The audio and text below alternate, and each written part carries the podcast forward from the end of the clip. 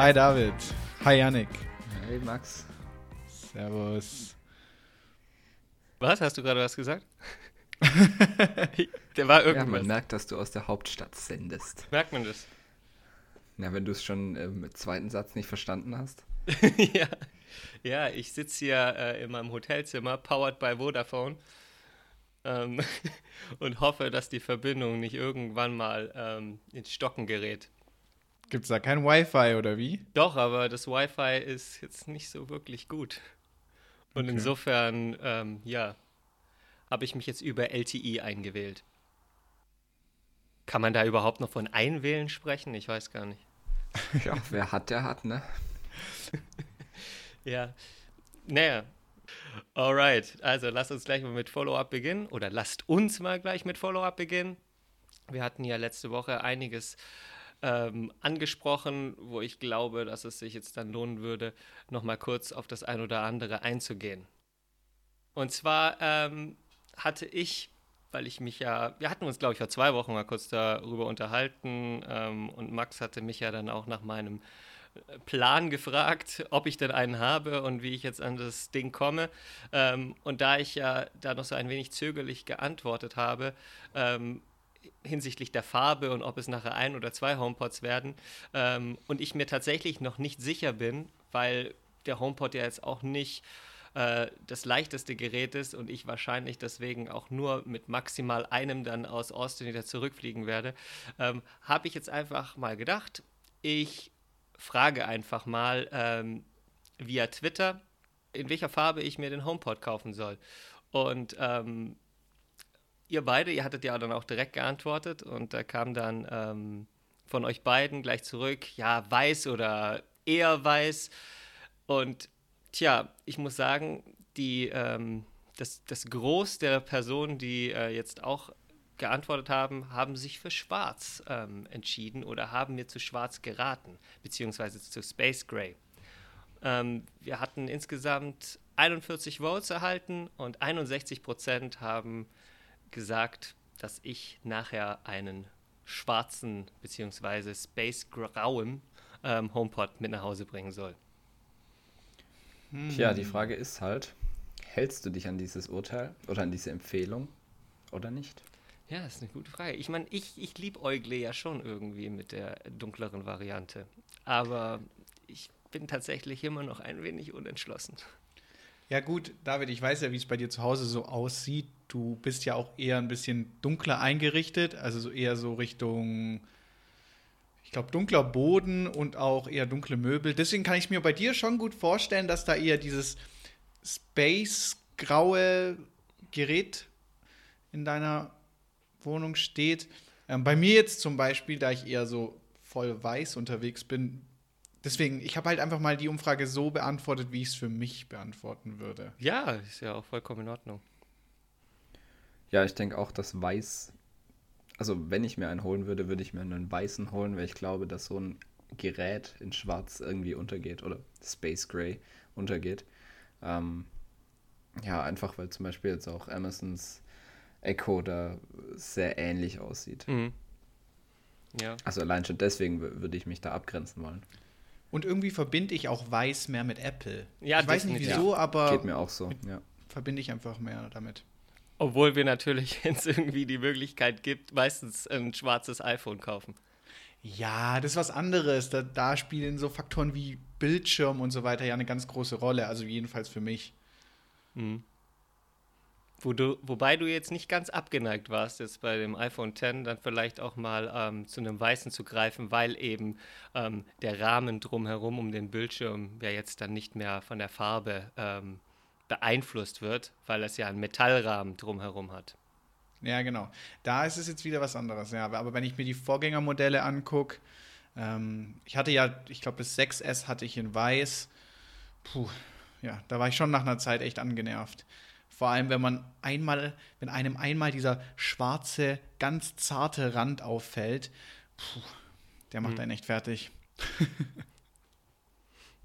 Ja, ansonsten, was hat sich noch getan in der Zwischenzeit? Äh, Apple hat noch mal ähm, ein paar Details zum HomePod ähm, veröffentlicht. Das war, glaube ich, jetzt dann ein, zwei Tage bevor jetzt der HomePod dann auch ähm, ja, veröffentlicht wurde. Und zwar wurde da jetzt nochmal genauer spezifiziert, wie ähm, der HomePod jetzt angesteuert wird, beziehungsweise mit welchen Services er zusammen funktioniert. Und gerade weil auch die Frage im Raum stand, wie denn ähm, der HomePod jetzt gerade mit der iCloud äh, Music Library dann auch zusammen äh, spielt und ob er denn mit Songs funktioniert, die nicht via Apple Music angeboten werden. Und ähm, ja, es funktioniert. Also das steht zumindest so in der Liste. Und ich habe auch in irgendeinem anderen Podcast schon davon gehört, äh, dass es funktionieren soll. Das heißt, wenn du beispielsweise auf deinem Rechner einen Song hast, der normalerweise jetzt nicht via Apple Music angeboten wird, so kannst du den dann quasi über die iCloud äh, Music Library dann ähm, in die Cloud hochladen und dann auch ähm, auf deinem HomePod dann ähm, empfangen bzw. abrufen und streamen.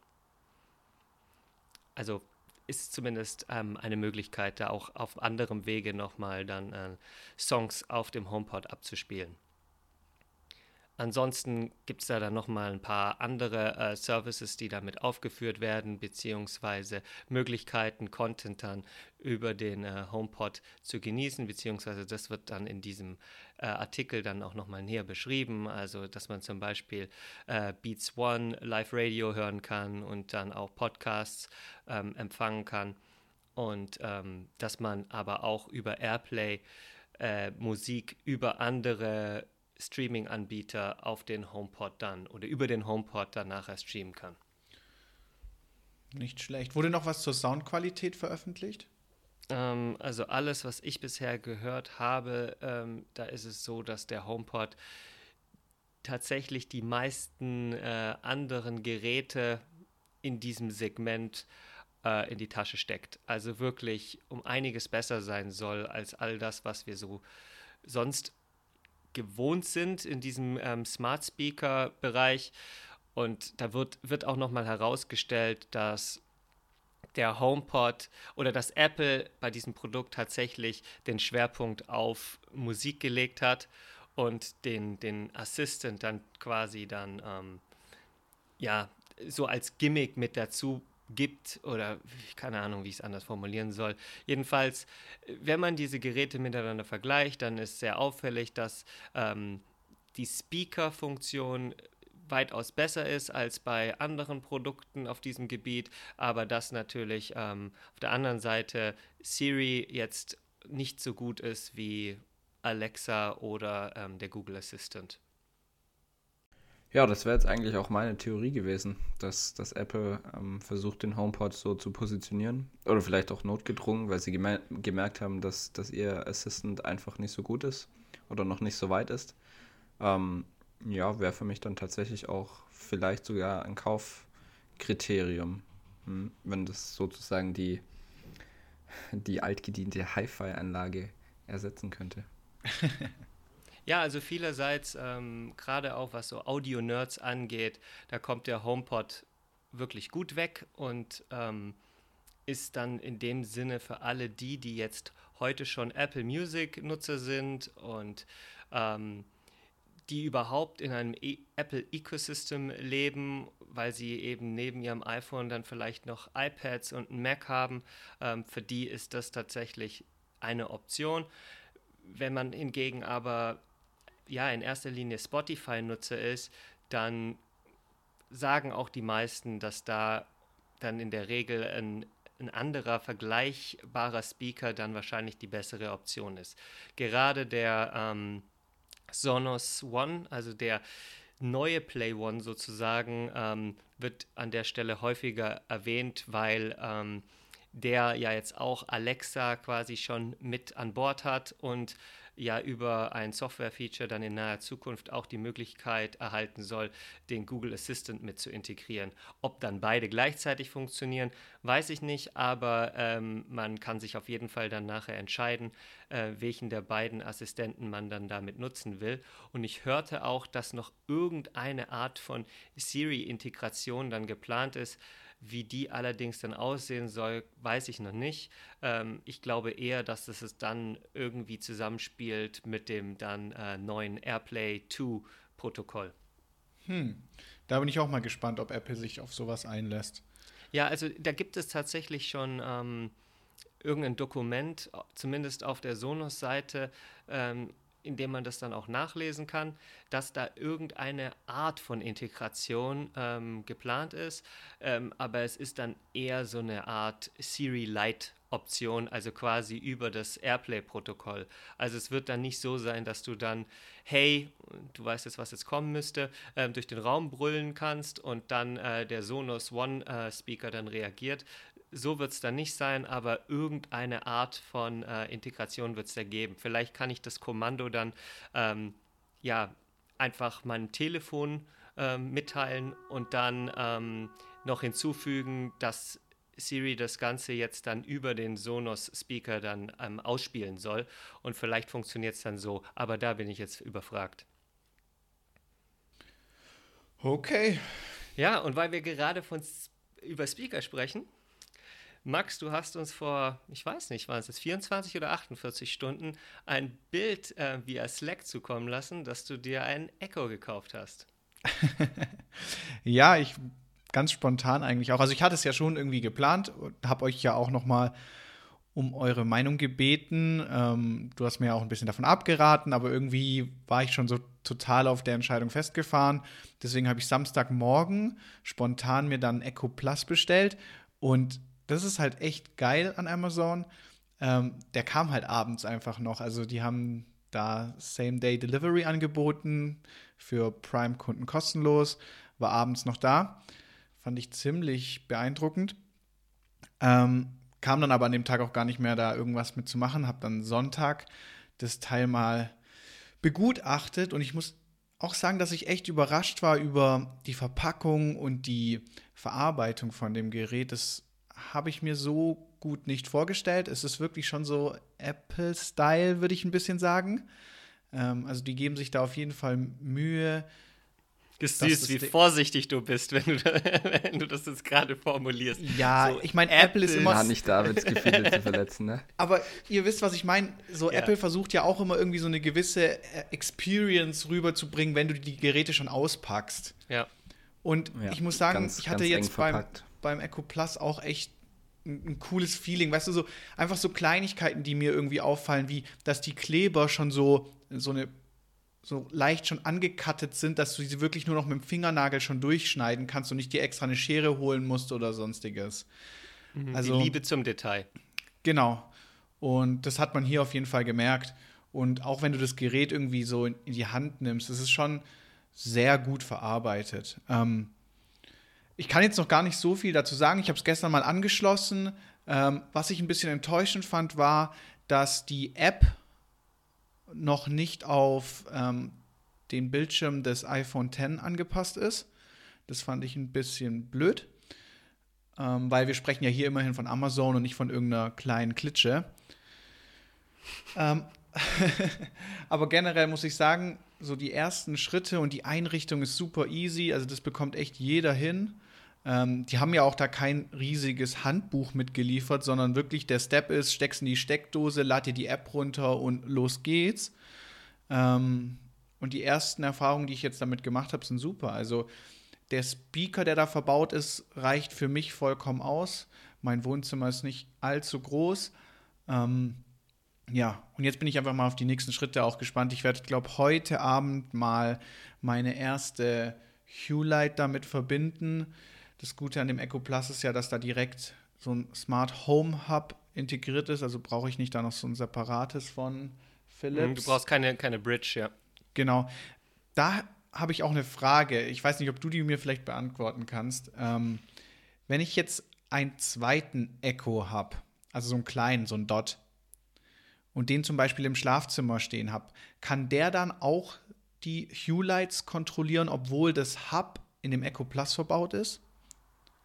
Also ohne, dass ich es jetzt tatsächlich ähm, hundertprozentig weiß, würde ich sagen ja, weil der ähm, Große dann quasi das Hub auch für den Kleinen dann darstellt. Okay. Also du koppelst die zueinander und letzten Endes ähm, laufen die ja nachher alle über deine ID. Und insofern sollte das dann keine Rolle spielen, weil sie sind ja doch alle dann auch mit dem gleichen Wi-Fi verbunden. Insofern mhm. würde ich jetzt da fast Geld drauf ähm, setzen und sagen, dass das funktioniert. ja, würde ich auch denken. Ansonsten wäre das Ganze ja auch nicht wirklich smart. Das stimmt, Janik, da hast du recht. ähm, also ja, ich, ich bin bislang super zufrieden. Ähm, ich weiß nicht, was du für Kritikpunkte genau hast, ähm, aber ich denke, für meine, für meine Belange langt das momentan super aus. Nein, und, um Gottes Willen. Mich du kannst immer ein paar Wochen testen und uns dann berichten. Dann machen wir so ein Streitgespräch zwischen euch. Nee, mich würde auch interessieren, was dich jetzt schlussendlich äh, dazu bewegt hat, dich für den äh, ja, Echo zu entscheiden. Also zum einen war es auf jeden Fall der Preis. Ähm, du hast mir ja dazu geraten, eigentlich auf den HomePod zu warten, aber das dauert mir jetzt einfach auch noch ein bisschen zu lang und vielleicht hole ich ihn mir ja dann trotzdem, aber ich glaube auch, dass der deutlich teurer wird. Ähm, also ich fand den Preis eigentlich echt okay, also vollkommen gerechtfertigt in meinen Augen. Kannst du ihn mal oh. kurz nennen, weil ich weiß es gerade echt nicht auswendig. Sind es 169 Euro oder ist Nee, 149 habe ich jetzt okay. gezahlt und man muss dazu sagen, da ist schon eine Hue Light dabei. Okay. Ähm, also das finde ich eigentlich echt okay. Und irgendwie kam es mir so vor, als hätte Amazon wirklich so das bessere Marketing gemacht, weil Google, von denen habe ich irgendwie gar nichts mitbekommen so richtig. Also wenn ich mich jetzt so im Internet bewege, ähm, bekomme ich von den Echo-Geräten einfach deutlich mehr mit. Ähm, und habe dann auch gar keine großen Vergleiche gestartet. Ich hatte einfach das Glück, dass ein Freund von mir auch den Echo Plus hat und ich habe es bei ihm zu Hause ein bisschen mitbekommen, habe es ein bisschen miterlebt und dann habe ich mich einfach gar nicht mehr großartig mit Google beschäftigt, sondern bin direkt in die Amazon-Welt eingetaucht. okay. Also dann war es primär der Preis, aber ähm, du hattest jetzt gerade gesagt, dass der HomePod vielleicht dann später doch nochmal interessant für dich werden könnte. Wobei, wenn ich es ja jetzt, also ich weiß es ja eigentlich, wobei du ja schon ein Spotify-Nutzer bist. Also gehe ich dann mal davon aus, dass der, dass der HomePod dann, wenn der Apple jetzt nicht noch irgendwas softwareseitig ändert, dass der dann schon allein deswegen scheitert, weil der Weg jetzt Spotify, ähm, also Songs über Spotify dann nachher ähm, zu streamen, einfach zu kompliziert ist. Wahrscheinlich, ja. Also generell bin ich ja auch ein totaler Apple-Jünger. Ähm, und mein Apple Ecosystem zu Hause ist ja auch nicht allzu schlecht. Ähm, aber gerade Spotify ist halt wirklich ein Dienst, den ich sehr, sehr intensiv nutze und auf den möchte ich wirklich ungern verzichten. Du hast es gerade echt nett ausgesprochen, ja. Und das ist es jetzt in der Tat. Es ist wirklich ein Apple Ecosystem. nicht schlecht. Nice. Das ist mir gar nicht aufgefallen. Damit wäre dann auch der Titel für diese Episode an der Stelle, glaube ich, schon Sehr gut. geklärt. oh Mann. Okay. Ja, ja, interessant. Hey, halt uns auf dem Laufenden. Ich bin echt mal gespannt, was du sagst und welches ähm, Gerät du dann jetzt in Zukunft noch so damit verbindest oder dir, dir vielleicht auch deswegen dann noch anschaffst. Also da gibt es ja eine Reihe, was du, ja, die du, also eine Reihe an Geräten, die du dann damit verbinden kannst. Also sei es dann auch irgendwie so eine intelligente ähm, Steckdosen-Bridge, ich weiß nicht mal, wie diese Adapter heißen, ähm, die es dir dann auch ermöglichen, andere Geräte über den Echo dann anzuschließen. Also ich sehe da, ich bin mir gerade nicht sicher, ob du zu Hause auch eine Nes Nespresso-Maschine stehen hast, aber dass du dann halt auch ähm, morgens äh, Alexa anbrüllst und darum bittest, dass sie die Kaffeemaschine anmacht. ja, tatsächlich habe ich eine Nespresso-Maschine und habe mir auch schon die, diese Steckdosen Adapter oder wie man auch immer da sagen möchte, angeschaut. Ähm, kommt auf jeden Fall bald hierher, auch gerade für Lampen, die jetzt nicht ähm, keine, keine Hue-Lights, ähm, ja, wo ich mir keine Hue-Lights reinschrauben möchte, die kann ich ja dann auch eigentlich so steuern. Genau. Das Einzige, was du da nicht machen kannst, ist wahrscheinlich die Lampen dimmen. Aber das ist ja jetzt auch etwas, was man nicht unbedingt können muss. Ja, ich halte euch wirklich auf dem Laufenden. Mal schauen. Cool. Alright, das bringt uns zum nächsten Follow-up-Punkt. Ähm, iOS 12. Ich bin mir, das war letzte Woche, glaube ich, als wir uns über iOS 12 unterhalten haben, korrekt? Ja. ja, ich frage euch mal. Keine Ahnung, ich kann mich nicht mehr so gut dran erinnern. ja, so langsam komme ich auch durcheinander. Ich meine, wir sind jetzt schon bei Folge 10. Ich glaube, es Richtig. war in der vorletzten, aber. Siehst du? Oh Gott. Ja. Unstimmigkeiten im ja, Team. Ja, kein Problem. Ist ja nicht schlimm. ähm, in ja. einer der letzten Episoden. Oh, schön.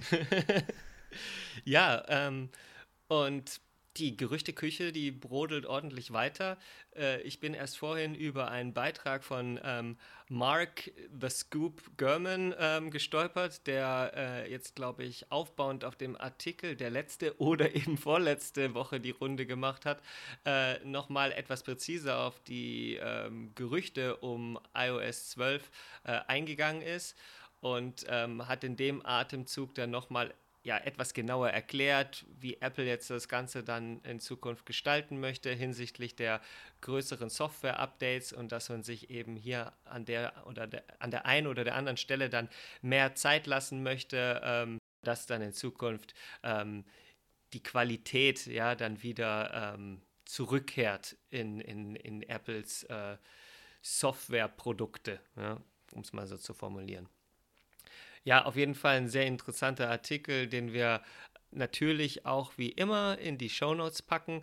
Ähm, in dem Zusammenhang finde ich oder fand ich so vor allem spannend und es war auch etwas, was ähm, Mark Gurman, glaube ich, schon auch vor ein paar Wochen ähm, in einem anderen Beitrag schon mal gepostet hat, dass ähm, Apple wohl dann jetzt plant, ähm, dass Entwickler Apps veröffentlichen können, die auf dem iPhone, dem iPad und dem Mac äh, laufen. Also das heißt, dass sie ein Softwarepaket quasi nachher via App Store anbieten und dass dann je nachdem, auf welchem Gerät dann diese ähm, Applikation läuft, dann eben es dem User ermöglichen, in dem einen Fall die Applikation mit ähm, den Fingern zu bedienen und in dem anderen Fall dann via Maus oder eben Trackpad und Tastatur.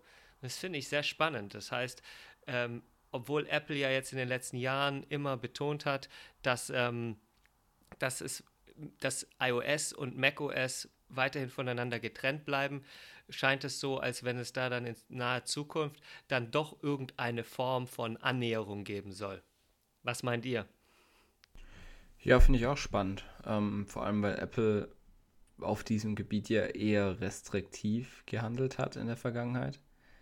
Ähm, ich habe jetzt natürlich überhaupt keine Vorstellung, wie sowas technisch funktionieren könnte, dass sie ähm, so geräteübergreifend und auch vor allem, ähm, wie soll ich das nennen, interaktionsübergreifend, also Touchscreen, Maus, Trackpad, das sind ja sehr, schon sehr unterschiedliche Her Herangehensweisen. Finde ich cool, muss ich sagen. Ja, ich bin auch gespannt, wie die das dann auch mit der UI umsetzen, weil man ist ja schon viele UI-Elemente auf dem Smartphone gewöhnt und die gibt es ja so in der Desktop-Variante dann oft gar nicht. Ähm, ja, auch gerade Kontextmenüs und sowas. Also da genau. bin ich echt gespannt, äh, wie das dann funktionieren soll oder ob das dann tatsächlich einfach dann umswitcht, ja ich weiß es nicht. Also vielleicht werden da den Entwicklern irgendwelche Tools dann mit an die Hand gegeben, um dann eben auf einfache, einfachere Art und Weise ähm, Mac-Apps zu programmieren, weil ich glaube, dass Apple gerade in den letzten Jahren eben gemerkt hat, dass ähm, es in dem Mac App Store etwas krankt oder dass da zu wenig passiert und dass zu wenig neue, auch qualitativ hochwertige Apps für den Mac erscheinen. Aber vielleicht ist das ja ein Weg, um dem entgegenzuwirken und ähm, dem Mac dann an der Stelle in irgendeiner Form neues Leben einzuhauchen. Auf jeden Fall spannend. Ja, definitiv. Alright. Ähm, was wir und hier habe ich es nämlich in die Shownotes geschrieben, deswegen muss es dann doch letzte Woche gewesen sein. Was wir letzte Woche im, im Zuge ähm, dieses Themas vergessen haben zu erwähnen, ähm, wir jetzt aber an der Stelle der Vollständigkeit halber gerne machen, ist, dass ähm, neben den Features hinsichtlich äh, der Generalüberholung äh, des Homescreens wohl auch ursprünglich zumindest eine Verbesserung der Benutzeroberfläche für CarPlay ähm, geplant war, die jetzt dann auch mit zurückgestellt wurde. Und ähm, das ist auf jeden Fall etwas, was, womit ich jetzt persönlich noch nie Berührung hatte, aber ähm, du, Max, du hast ähm, irgendwo an irgendeiner, ähm, in irgendeinem Fahrzeug schon mal mit CarPlay herumgespielt. Es würde es mich mal auch an der Stelle interessieren, was du dazu sagst, was du davon hältst, ähm, ob du vielleicht irgendwie mal ganz kurz darstellen kannst, was gut daran ist, was weniger gut daran ist. Ähm, ja, klar, sehr gerne. Ähm, es ist schon circa ein Jahr her. Da hatte ich zeitweise ich nenne jetzt einfach die Marke. ich hatte zeitweise einen Ford Kuga, das war auch das aktuellste Modell damals. Der, der kam da, glaube ich, auch erst noch relativ frisch ähm, raus. Ähm, und der hat eben diese CarPlay-Funktion integriert. Ähm, also wenn ich mein Handy einfach per Bluetooth gekoppelt habe, gab es im Menü eben die CarPlay-Option. Und dann wurde mir so ein Homescreen-artiges Konstrukt angezeigt. ja, es gab halt eben gewisse Apps dort. Also zum Beispiel Nachrichten, Karten, Telefon.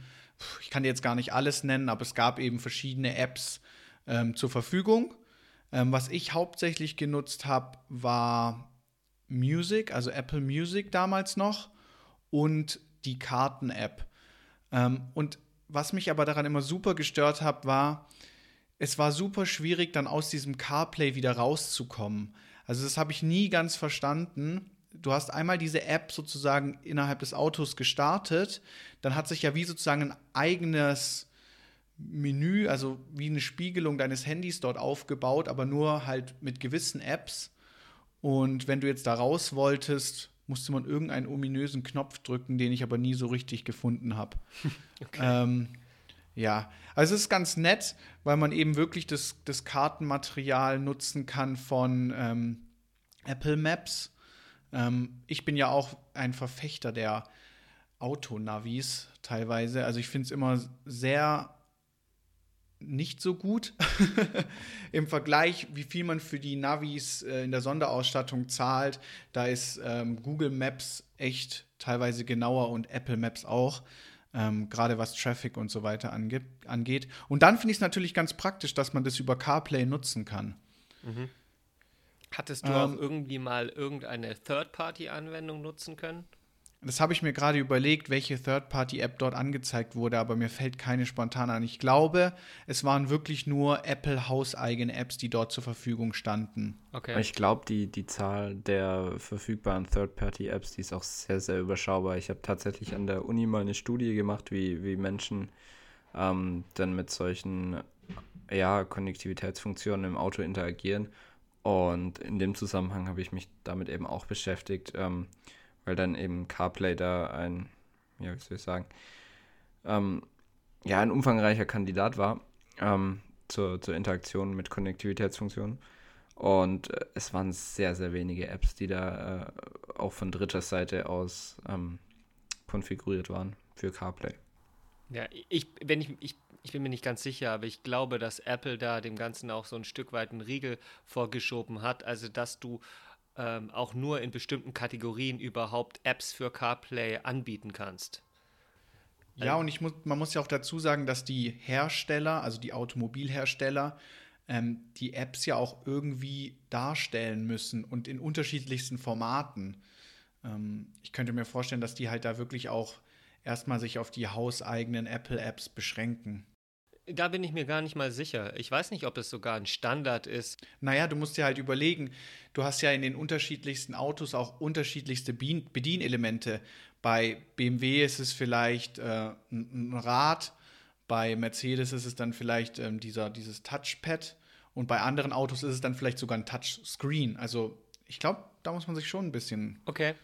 Ich glaube, die Hersteller sind eben auch daran interessiert, dass ähm, der Nutzer in dem Fall nicht unbedingt das eigene Ökosystem verlässt und sozusagen das Apple-Ökosystem eindringt, weil oftmals werden ja dann auch eigene Funktionen und Services im eigenen Ökosystem angeboten. Mhm. Ja, das stimmt. Alright, ja. Auf jeden Fall bin ich mal gespannt, wie das andere Hersteller umsetzen, weil bei Ford fand ich es jetzt generell, also auch nicht nur CarPlay, sondern auch generell denen ihr Media Interface, nenne ich es mal, nicht so geil. Da habe ich schon deutlich geileres gesehen. Deswegen bin ich einfach mal gespannt und hoffe, dass ich das auch irgendwann mal in noch anderen Autos testen darf. Ja, äh, würde ich auch mal gerne ausprobieren, tatsächlich. Ja, an der Stelle ähm, vielleicht auch interessant zu wissen, für zumindest all diejenigen, äh, die Car mit CarPlay jetzt auch schon häufiger in Berührung kommen, ähm, und zwar, dass man ab sofort WhatsApp ähm, auf einem CarPlay-fähigen Dashboard äh, nutzen kann und dann quasi ähm, ja, Nachrichten via Siri dann quasi diktieren kann und diese über WhatsApp dann versenden kann und andersherum natürlich auch, wenn man diese über, wenn man Nachrichten über WhatsApp empfängt, ähm, dass man sich diese dann auch vorlesen lassen kann. Ja, ist ja toll, David. Endlich deine Lieblings-App auf CarPlay. Ja, total, voll, ne? ja, ähm, und an der Stelle ähm, auch spannend, ähm, da bin ich dann auch zufällig drüber gestolpert ähm, und ich finde, dass es sich dann jetzt gerade in dem Zusammenhang auch mal ansprechen lässt und vielleicht auch lohnt, ähm, mal kurz darüber zu diskutieren. Äh, und zwar ist BMW wohl die erste, äh, der erste Automobilhersteller, der CarPlay quasi als eine Art Abo anbietet. Das heißt, ähm, dass wenn man jetzt ähm, ja, ein, ein CarPlay-fähiges Fahrzeug hat und dann ähm, CarPlay nutzen möchte, dass man dann ähm, dafür eine Gebühr bezahlen muss. Und das gestaltet sich dann wie folgt. Man hat dann die Wahl zwischen ähm, der Option für zwölf Monate, wofür dann 110 Euro Nutzungsgebühren anfallen, oder ähm, man hat die Option, das Ganze dann äh, für drei Jahre abzuschließen und zahlt dann einmalig oder für die drei Jahre dann 300 Euro. Und also wenn ich da meine persönliche Meinung zu äußern darf, ich finde das schon ziemlich happig, gerade wenn ich mir vorstelle, dass man ja dem Hersteller schon eine Stange Geld dafür bezahlt hat, dass man jetzt irgendeine Form von Entertainment-System dann im, ins Auto verbaut bekommt, dass man dann an der Stelle dann nochmal jährlich oder alle drei Jahre zur Kasse gebeten wird, äh, um ein Feature wiederum einer anderen Firma zu nutzen, weil so wie es ja jetzt scheint, muss man bei den anderen Herstellern, die ebenfalls CarPlay unterstützen, nichts dafür bezahlen. Ja, das spiegelt für mich halt auch so ein bisschen das wider, was Yannick vorhin erwähnt hat. Ähm, dass die Hersteller nicht unbedingt wollen, dass man aus denen ihrem Ökosystem raus soll.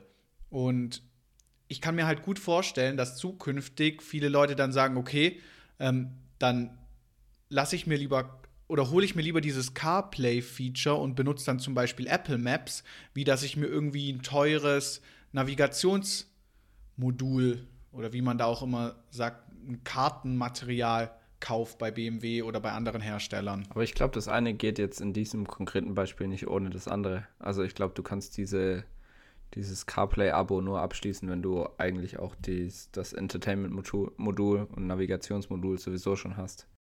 Ja gut, aber da gibt es ja auch immer noch Unterschiede.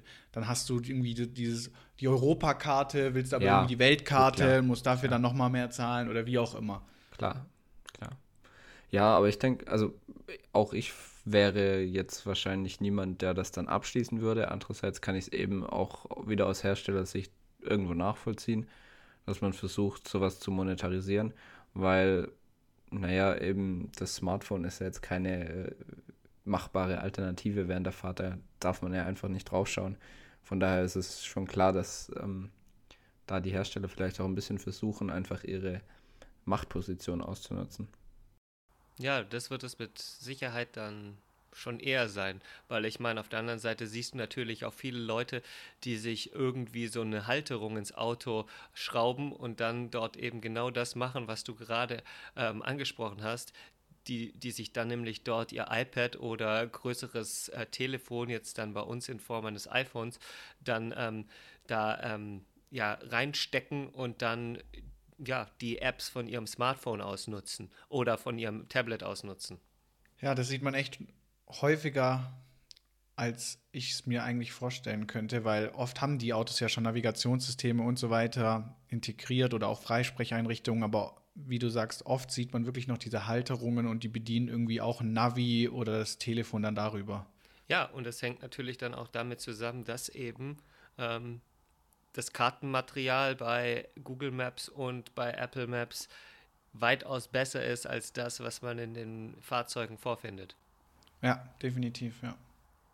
Ja, aber auf der anderen Seite, klar, ähm, kann man es auch irgendwo verstehen, dass wenn auf Seiten der Automobilhersteller da in irgendeiner Form auch Software-Updates nötig sind oder ja, notwendig sind, damit eben CarPlay dann auch noch zwei Jahre später äh, funktioniert, dass sie dann dafür dann vielleicht Geld verlangen. Aber ob es dann gleich so viel sein muss, weiß ich nicht, weil ja, man ja als Kunde von so einem Automobil ja schon echt auch einiges an Geld dann auf den Tisch gelegt hat.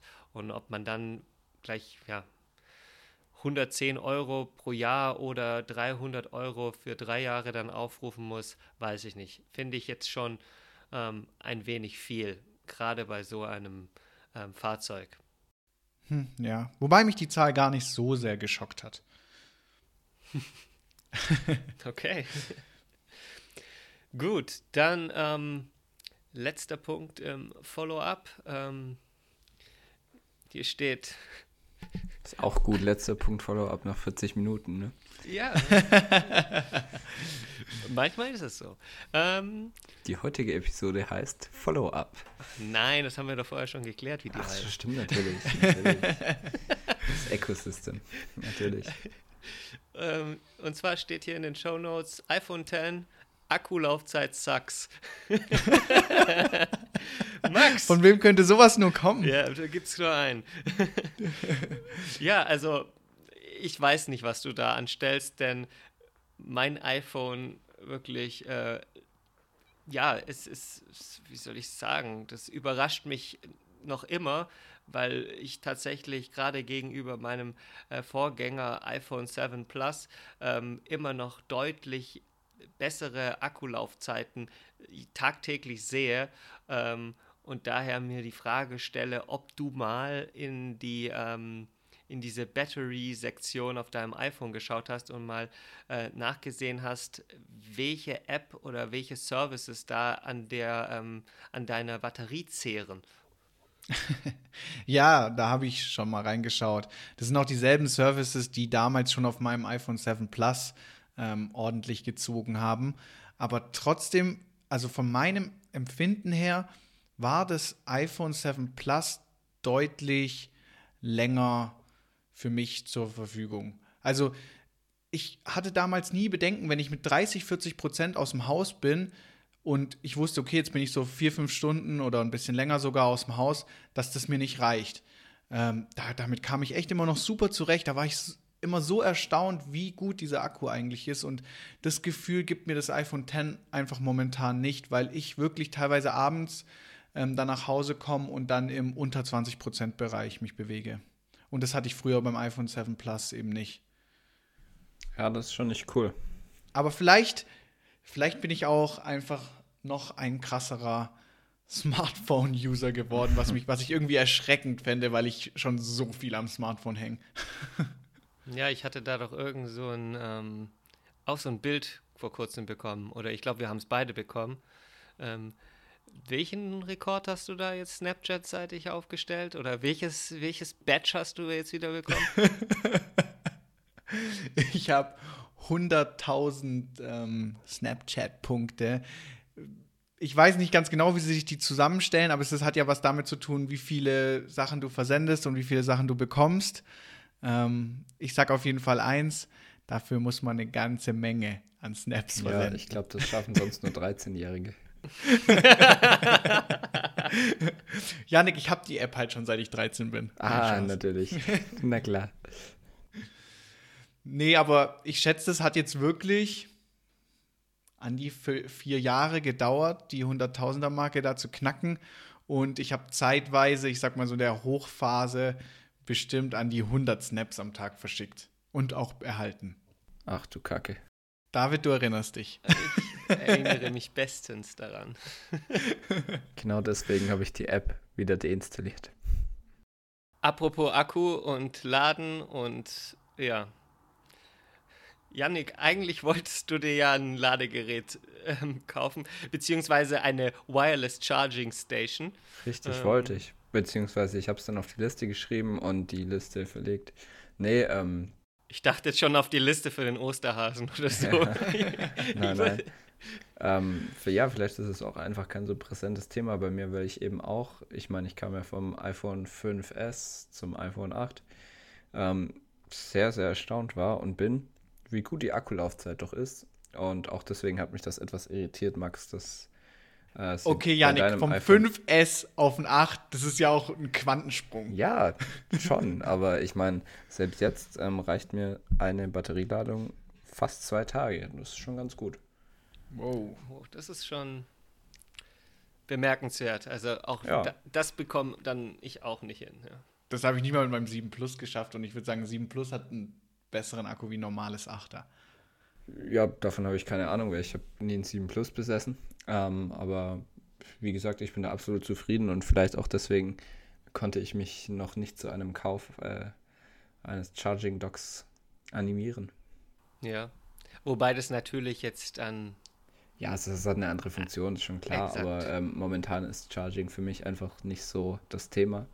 Ähm, aber ja, ich habe es auf jeden Fall vor. Das kommt dann im nächsten Follow-up. Irgendwann. okay. Bin ich mal gespannt, für welches ähm, du dich da konkret entscheiden wirst, weil da gibt es ja auch mittlerweile ein enormes Angebot. Also wenn man da mal Amazon oder sonstiges durchstöbert, da findet man schon eine Menge Anbieter. Ja, ich habe mit, mit Anker habe ich gute Erfahrungen gemacht. Da würde ich mir jetzt mal so die Produkte genau. ansehen, ja. Das habe ich auch. Also ich habe eins von Anker. Ähm, bin auch sehr zufrieden damit. Ja, das hört sich doch gut an. Cool, dann kommen wir schon zum zweiten Topic der heutigen Episode. Ja. Und zwar ähm, würde mich da auch gleich wieder mal von euch interessieren, wie das Ganze dann jetzt bei euch aussieht. Und zwar ähm, ist mir ja, und ich glaube, ich habe das auch schon mal in einer vorherigen Episode bereits erwähnt, ist mir vor einiger Zeit mal mein ähm, iPhone aus circa eineinhalb Metern auf den Boden gefallen. Und ja, ich hatte dann relativ viel Glück, dass ähm, ja im weitesten Sinne dann den, den Sturz unbeschadet überstanden hatte ähm, und ich nur eine kleine Macke dann in diesem ähm, äußeren Metallrahmen dann ähm, ähm aufgefunden habe. Aber jetzt bin ich dann in den letzten Tagen durch Zufall über eine andere Gebrauchsspur gestolpert und zwar ähm, habe ich einen kleinen feinen Kratzer in meinem Display entdeckt der jetzt nicht wahnsinnig schlimm ist. Also es ist jetzt nicht so, dass ich nicht damit leben könnte, aber ähm, man nimmt ihn jetzt zumindest wahr, wenn man sein Telefon irgendwie ähm, ja ins Licht hält oder die Sonne von der Seite ähm, äh, ja strahlt. Und ähm, dann habe ich mal angefangen zu recherchieren und habe dann ähm, nachlesen können, dass ich da jetzt auch nicht der Einzige bin, äh, sondern dass es da doch mehrere Leute äh, schon getroffen hat, die wohl aufgrund von irgendwelchen Staubpartikeln ähm, in, in ihr, vielleicht ihr, eben in ihren Hosentaschen oder so, wo dann dann irgendwie etwas dann auf dem Glas reibt, dann letzten Endes dann auch so einen kleinen Schaden dann auf ihrem Display davon getragen haben. Ähm, und da würde ich jetzt mal, würde mich jetzt noch mal interessieren, ähm, wie es denn bei euren Telefonen aktuell aussieht. Ihr habt ja beide ja, relativ neue Telefone. Ähm, du das iPhone 8, Yannick, äh, Max, du das iPhone 10. Äh, ähm, ja, sind eure denn noch immer makellos? Und wie steht ihr denn ähm, zu Cases allgemein? Äh, nutzt ihr da jetzt momentan noch irgendwie etwas oder ähm, sind eure Telefone genauso nackt wie meins? Nacht, ihr Max. ähm, ich bin ja eigentlich immer ein großer Fan von Caseless. Ähm, deswegen, also ich habe an meinem iPhone 10 auch keine Hülle. Mir ist es jetzt auch schon drei, vier Mal runtergefallen, aber zum Glück immer daheim auf dem, auf dem Parkett oder einmal, glaube ich, im Fitnessstudio, was aber auch keine, kein so harter Boden ist, sondern eher so ein weicher Gummiboden oder so. Also es hat momentan noch keine groben Kratzer, also nicht so, wie du es beschrieben hast. Ähm, was mir aber auch wirklich aufgefallen ist, ist der Bildschirm. Also bei mir hat es auch schon nicht nur einen, sondern bestimmt drei Kratzer, auch einen längeren, der wahrscheinlich auch irgendwie in der Hosentasche zustande gekommen ist, weil ich es mal kurz irgendwie in die Hosentasche gesteckt habe und mir dann aufgefallen ist, oh, Vorsicht, da ist doch irgendwie eine Münze drin oder so. Ähm, also mir kommt es auch so vor, als wäre der Bildschirm schon ziemlich empfindlich und wo ich immer höllisch aufpassen muss, ist, wenn ich bei der Arbeit bin und dann mein Geschäftshandy auch dabei habe, also ein iPhone 7 und oft bin ich halt dann so jemand, oh, ich muss los, pack dann beide Handys und leg die so übereinander. Und dadurch, dass beim iPhone 7 auch die Kamera so ein bisschen raussteht und wenn ich die, wenn ich die dann so übereinander liegen habe, das kann ganz böse enden. Das ist mir beim 7 Plus passiert, weil die Kamera von, von reibt dann so auf dem Bildschirm rum und verkratzt es echt enorm. Ja, aber sonst sieht meins noch recht schön aus und ich werde es auch weiterhin ohne Hülle nutzen. Musst du jetzt auch sagen, falls du es irgendwann verkaufen willst.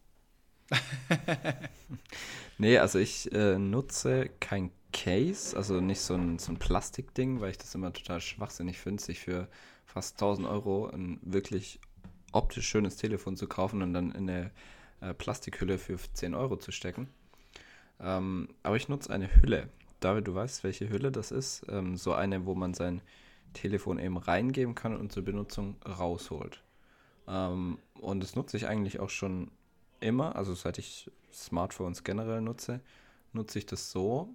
Das heißt, ich muss es eben zu jeder Benutzung rausholen und danach wieder reinstecken.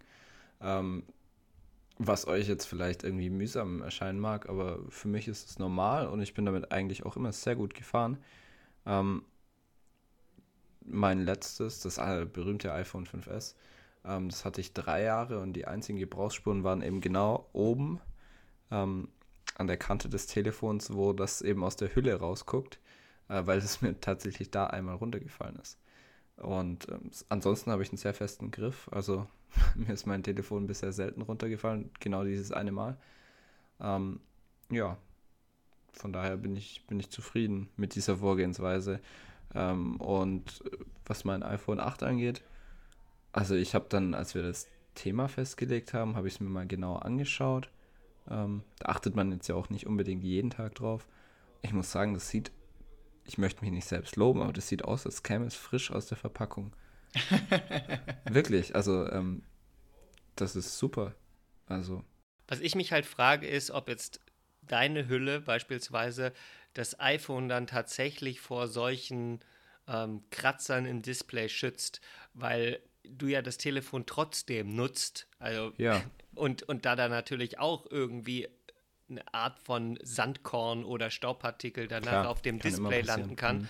Und wenn du dann das Telefon in dieses, ähm, in diese Hülle ähm, wieder reinschiebst, kann es natürlich im Endeffekt dann auch passieren, dass dann nachher ja so ein Kratzer entsteht. Und ja, hast du völlig recht, aber ich kann jetzt auf, boah, lass mich nicht lügen, knapp zehn Jahre Smartphone-Nutzung zurückblicken, ähm, wo ich das eben so auch nutze. Und da ist mir eigentlich nie oder hatte ich nie Probleme mit Kratzern auf dem Display. Ähm, wie gesagt, immer nur ähm, am, am Geräterand. Und von daher, ja, mag das in der Theorie stimmen. Vielleicht habe ich auch einfach nur Glück gehabt, aber bisher bin ich damit gut gefahren. Hm. Und ich muss Janik auch recht geben. Also, ich finde, man kauft sich nicht so ein 1000 Euro Handy, um es dann wirklich in so eine 10 Euro Plastikhülle zu stecken. Ich meine, das ist ja auch einer der Gründe, denke ich, warum wir ähm, Apple-Produkte in gewisser Weise auch so feiern, weil die ja doch immer schon eine geile Haptik und so weiter mitbringen. Und das will ich dann auch nicht durch eine Plastikhülle mir nehmen lassen. Ähm, was ich noch gerne sagen würde, ist, bei meinem 7 Plus habe ich in den letzten Monaten dann doch eine Hülle genutzt, weil ich wusste, dass es jetzt bald auf den eBay-Markt oder wo auch immer ähm, platziert wird, um zu, um, damit ich es verkaufen kann, ähm, habe ich mir halt gedacht, okay, dann nehme ich mir eine Hülle, um es zu schützen. dann war ich einmal damit im Urlaub und da muss man echt auch sehr aufpassen bei diesen Plastikhüllen, weil dann sammeln sich kleine Sandkörner oder sonstiges unterhalb der Hülle und man merkt es gar nicht. Und das drückt es so richtig in dieses, in dieses Aluminium rein, dass wenn man die Hülle dann nachher wegmacht, wie so kleine Flecken überall hat und so kleine Punkte. Die, die fallen nicht sehr auf, aber irgendwie schon. Und das ist dann eigentlich durch die Hülle entstanden, was ich auch irgendwie ein bisschen dann kontraproduktiv finde. Ja, also man will sein Telefon schützen und verkratzt es dann durchs Case. Genau. Weil man dann eigentlich jeden Abend das Case abnehmen muss und da mal noch, noch eine Reinigung vornehmen muss oder sonstiges. Ja, ich denke, am Ende des Tages ist das auch das Smartphone ein Gebrauchsgegenstand. Wahrscheinlich das, sogar der am meisten genutzte Gebrauchsgegenstand. Von dem her ist es auch normal, dass da hin und wieder was passiert. Aber klar, ähm, wie er auch richtig sagt, sind sehr teure Geräte, Geräte, die man auch lieb gewonnen hat. Ähm, da möchte man natürlich schon gucken, dass es denen gut geht. Hättest du es jetzt, nicht gesagt, dann hätte ich es gesagt. Deswegen habe ich meins auch versichert. Ja, nee, aber Echt? weißt du. Das finde ich ja absolut schwachsinnig. Doch, wirklich. Wieso denn das? Weil so eine Versicherung ist wirklich teuer. Also verhältnismäßig äh, gemessen am Versicherungswert. Wenn du es einfach mal in Verhältnis setzt. Also ich bin ja, gut, es geht jetzt vielleicht aus dem Fokus dieses Podcasts raus, aber ich bin ja der Meinung, man sollte immer nur Dinge versichern, ähm, die auch einen Wert haben, die man nicht einfach so ersetzen kann. Ja, ich meine, ich bin mir jetzt nicht sicher, wie teuer die Versicherung ist, ähm, aber wenn du überlegst, dass du, ähm, ich glaube, ah, ich muss jetzt schätzen, verdammt, ich sollte es eigentlich dann jetzt wissen, wenn ich schon hier anfange zu quatschen, aber du, ich glaube, du musst für so eine iPhone-Reparatur 500 Euro bezahlen oder, oder so, wenn du das, wenn es dir runterfällt und richtig kaputt ist. Und dem gegenüber steht halt dann eine 200 Euro Versicherung. Ich bin mir nicht ganz sicher, wie viel der Spaß kostet, aber es ist echt teuer und die Chancen sind ja recht hoch, dass dir das Telefon einmal richtig blöd runterfällt. Und insofern kann sich das dann schon ja nach einem Sturz oder bei einem nach einem Sturz dann schon rentieren und auszahlen, dass du jetzt so einen Apple Care Protection Plan abgeschlossen hast. Ja, und vor allem bin ich auch jemand, der lieber jeden Monat, also bei mir ist es kein Apple Care Protection Plan oder wie das auch immer korrekt heißt. Ich habe das direkt über meinen ähm, Provider, also über Vodafone abgeschlossen und ich zahle eben lieber monatlich so, so ein bisschen mehr, so einen kleinen Obolus, als dass ich dann halt auf einen Schlag mal so eine größere Summe in die Hand nehmen muss. Ähm, das tut mir dann wirklich nicht so sehr weh. Ähm, und beim iPhone X habe ich mir halt jetzt wirklich gedacht, das ist ein Gerät, was ich vielleicht auch länger als ein Jahr haben werde, hoffentlich mal, weil in den letzten Jahren habe ich dann doch immer äh, mir die neuesten Modelle irgendwie holen müssen, wegen David. er hat mich immer in die ja, Versuchung aber ich, gebracht. Ich, ich glaube trotzdem nicht, dass es sich rechnet. Also wie gesagt, vielleicht zeige ich das auch einfach nur, weil mir noch nie was passiert ist und morgen fällt es mir runter, aber ähm, ich glaube nicht, dass sich das rechnet. Also ich habe jetzt gerade mal nachgeschaut. War ja klar, oder? ähm, also der Apple Care Protection Plan, der kostet dich 229 Euro. Und eine Reparatur, ähm, jetzt nicht nur des Displays, sondern wenn tatsächlich mehr als das Display kaputt geht, kostet dich 611 Euro wir reden jetzt nur vom iPhone X. Ja, wenn, es, wenn es nur eine Display-Reparatur ist und du keinen Apple Care Protection Plan hast, dann kostet dich diese Display-Reparatur 321 Euro. Insofern lohnt sich dieser Apple Care Protection Plan schon beim ersten Mal. Zudem, dass wenn du dann ähm, nur das Display schrottest, weitaus weniger bei diesem Reparaturvorgang bezahlen musst. Ähm, ich finde, der kostet, ähm, glaube ich, dann 29 Euro. Dieser, diese, der Ersatz dann der, des Displays. Und bei einem sonstigen Schaden dann 99 Euro.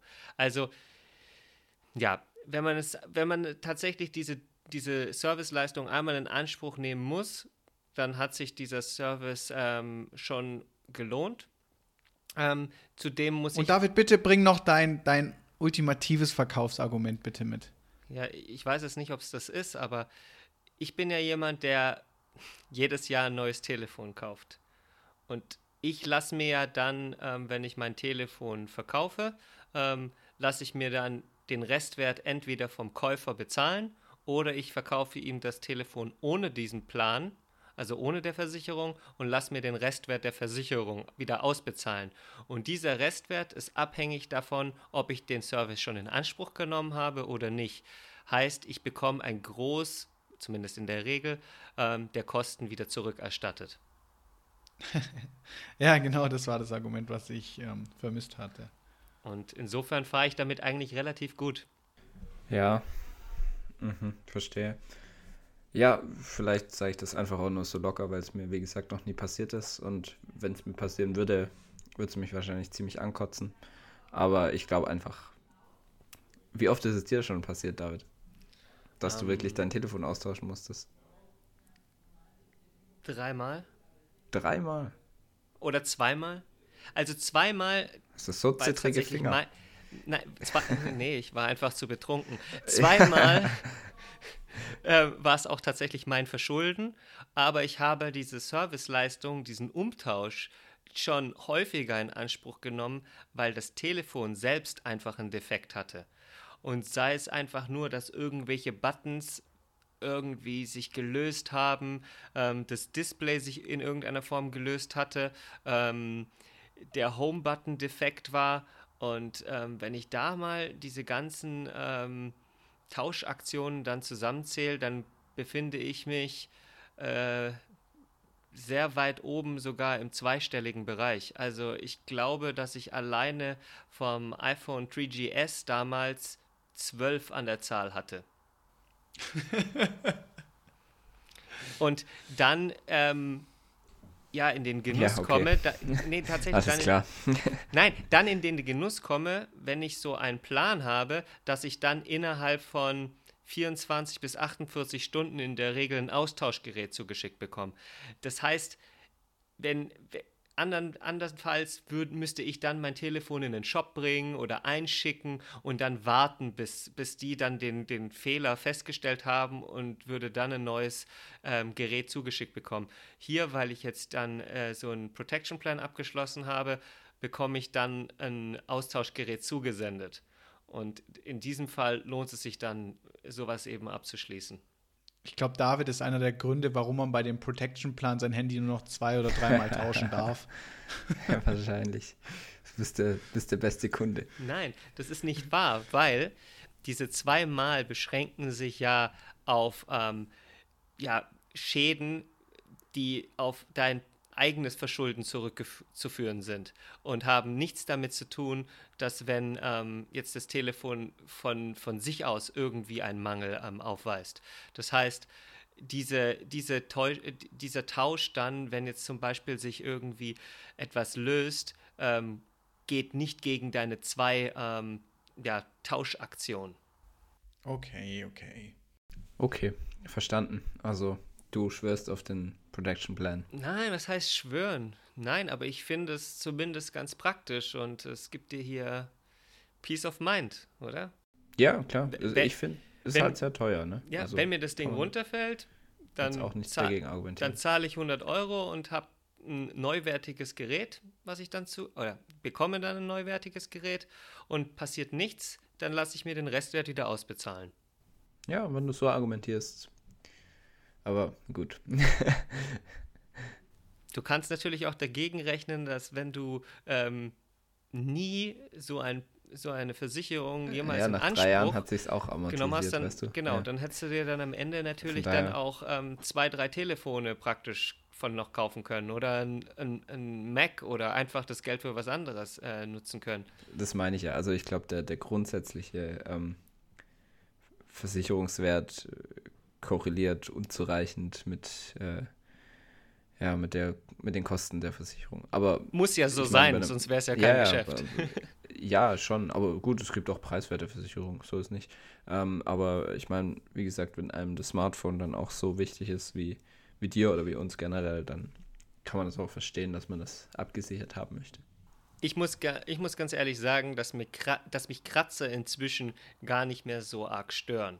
Ähm, wenn da mal die erste Macke oder der erste Kratzer drin ist, dann zumindest höre ich dann auf, mein Telefon dann auch ähm, ja wie, wie ein rohes Ei dann zu behandeln und fange dann an, das dann auch hier etwas ähm, gröber dann auch mal auf, den, auf dem Tisch abzulegen. Ähm, ich achte dann nicht mehr ganz so arg darauf ähm, und ähm, muss ja dann auch sagen, dass solche Kratzer und Macken diesem Telefon natürlich auch nochmal zusätzlichen Charakter geben.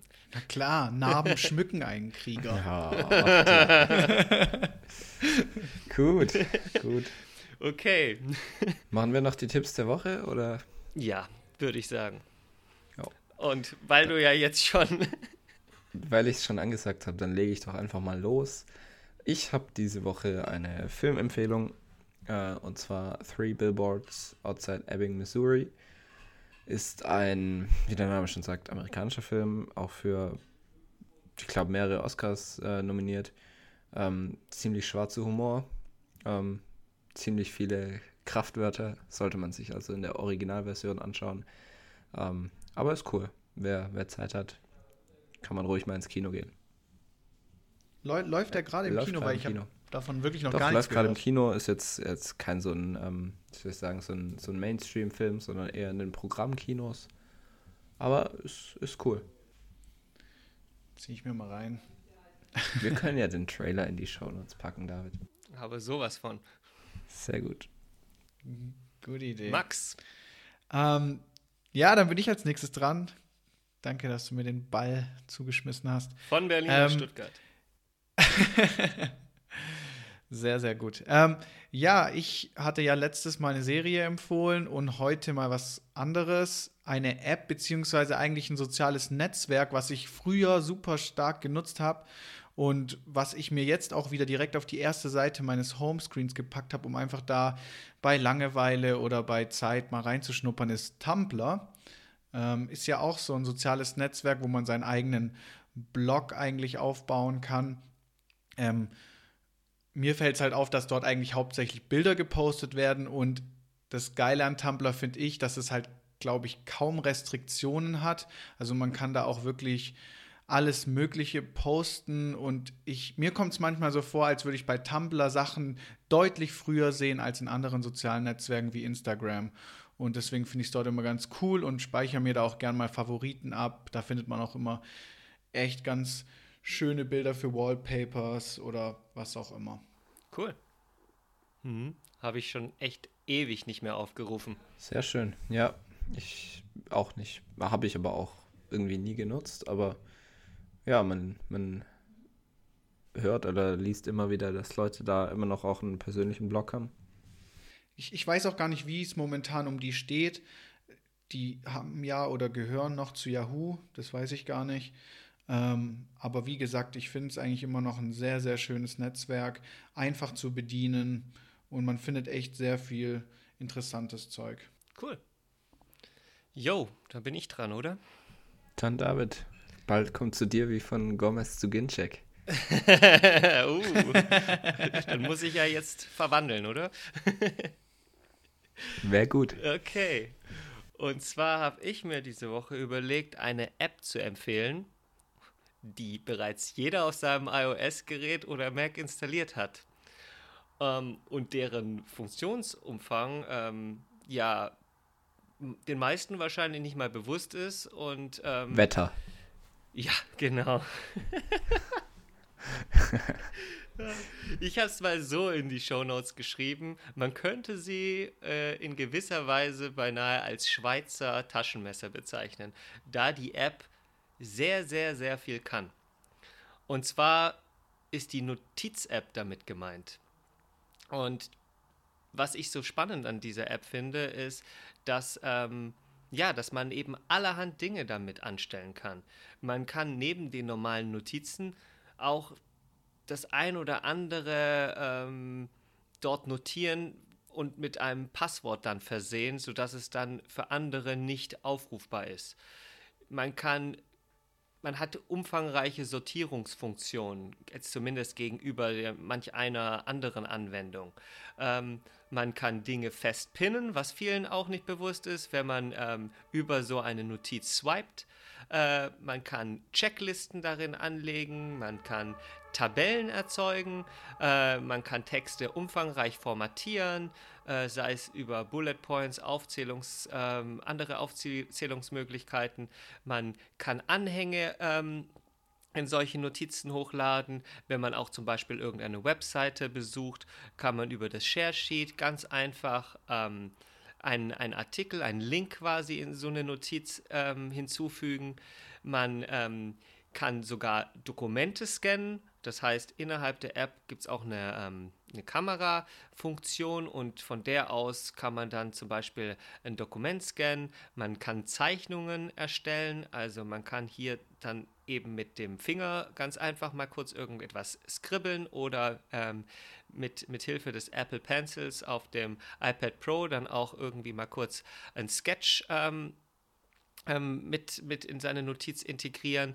Äh, man kann Notizen mit anderen teilen, das heißt, auch mehrere Personen können dann eine Notiz gemeinsam bearbeiten und ähm, dann gibt es noch eine andere Besonderheit, wenn man jetzt zufällig dann auch ähm, ein iPad Pro-Nutzer ist und über ein Apple Pencil verfügt und die Option in den Einstellungen aktiviert hat, dann kann man durch Antippen mit dem Pencil auf dem Lockscreen ähm, eine Notiz direkt vom Homescreen ähm, aus erstellen. Das heißt, wenn man gerade in irgendeinem Meeting sitzt, das Gerät vor sich stehen hat und mal ganz kurz irgendwie eine Notiz verfassen möchte, dann kann man das hier ähm, ohne große Umwege ganz schnell tun. Also tatsächlich eine sehr interessante App, die wirklich viele Möglichkeiten bietet, irgendwelche Dinge äh, zu notieren. Ähm, und ich bin mir jetzt auch nicht sicher, was ihr dazu sagt, aber war euch das bewusst, dass diese App all diese Funktionen bietet? Nee, ähm, ich nutze die zwar relativ häufig, aber ähm, gerade irgendwie Sortierungsfunktion, Checklistenfunktion, Anhänge, okay, Fotos war mir klar, aber sonst, nee, war mir nicht bewusst. Dokumente scannen, aber nee, nee, cool. Also ich kannte viele der Funktionen schon, eigentlich, eigentlich den größten Teil, würde ich behaupten. Ähm, aber es liegt auch daran, weil ich mich in letzter Zeit so ein bisschen auch mit dem iPad Pro beschäftigt habe und da geschaut habe, was für mich denn so die beste App ist für Notizen. Ist es jetzt Notizen an sich, also die hauseigene App, oder ist es sowas wie Evernote, OneNote? Also es gibt ja zig Konkurrenzprodukte. Ähm, und da hatte ich mir eben auch Notizen angeschaut und muss sagen, gerade mit dem Stift, also mit dem Pencil beim iPad Pro, ist es natürlich schon genial. Ähm, und ja, ich nutze die App natürlich auch auf dem iPhone.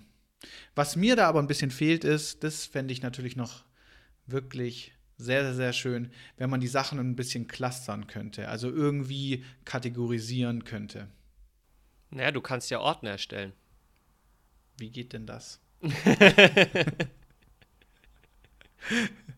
Das hast du nicht auf deiner Feature-Liste drauf. Tut mir leid, aber es ist tatsächlich möglich. Doch oben Sortierungs- und Befestigungsfunktion. Sortierungs- in Klammern Ordner etc. und Befestigungsfunktion. Du kannst Dinge nach oben hin ähm, oben anpinnen. Jetzt erzähl uns doch mal, wie man das macht. Das ist jetzt aber gefährlich, ne? Weil jetzt nehme ich hier mein iPhone zur Hand, mit der ich ja hier, mit dem ich ja hier ähm, gerade ähm, powered by Vodafone unterwegs bin? Naja, ganz einfach. Du öffnest die App und ganz unten rechts gibt es, ähm, zumindest hier bei mir, New Folder. Gibt es bei mir nicht. Das kann jetzt doch nicht wahr sein. naja, vielleicht ist das jetzt auch einfach die falsche Umgebung, aber ähm, ich kann dir gerne einen Screenshot schicken. aber du hast doch ganz oben links bestimmt so einen Pfeil, der nach links zeigt, dann in deiner ersten Ansicht. Ja. Ah, tatsächlich. So. Ja, gut, okay. Okay, man ah. muss erst den Pfeil drücken, weil die Standard, also die Default-Ansicht ist ja, dass man direkt in die Liste reinkommt. Ja, Bei mir jedenfalls. Ah ja, okay, interessant. Sehr interessant sogar. Dankeschön, David. ja, soll ich jetzt noch sagen? Oh Mann, cool. Nichts. Ich kann nur bestätigen, dass es eine tolle App ist. Gut. Und ich dir für diesen Tipp danke. Sehr gerne. Ich finde es immer wieder toll. ja, schön. Den ersten habe ich, ich, ich glaube echt noch so der richtige ja? Apple-Unwissende hier dargestellt. Nein, ich finde es sehr schön. Ich meine, wenn man hier etwas vorschlägt und gleich jemanden dann an der Stelle dann auch ähm, ja, glücklich machen kann. Wunderbar. Ja, und, und vielleicht sind es ja auch Fragen, die Dein bei Leben anderen ist so viel auftauchen. besser geworden gerade. Wie bitte? Nochmal? Ich habe es gerade nicht verstanden. Dein Leben ist so viel besser geworden gerade, Max. Oh ja. David bereichert mein Leben. Das wäre jetzt auch ein schöner Titel für diese Episode gewesen. Ähm, Naja. in diesem Sinne wünsche ich euch einen schönen Abend und bis nächste Woche. Wir dir auch. Bis dann. Ciao. Danke, David. Viel Spaß noch in Berlin und bis bald. Ciao.